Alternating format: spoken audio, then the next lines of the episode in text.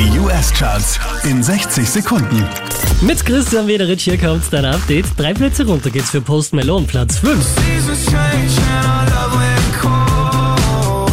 Feed the flag cause we can't let go. Einen Platz verloren hat Luis Cabaldi, Platz 4. So before you go. Die hier macht einen Platz gut, Dua Lipa, Platz 3.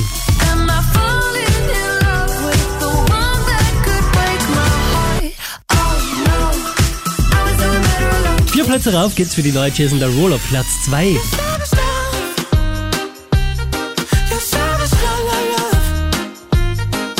love. Unverändert auf der 1 der US Airplay Charts The Weekend.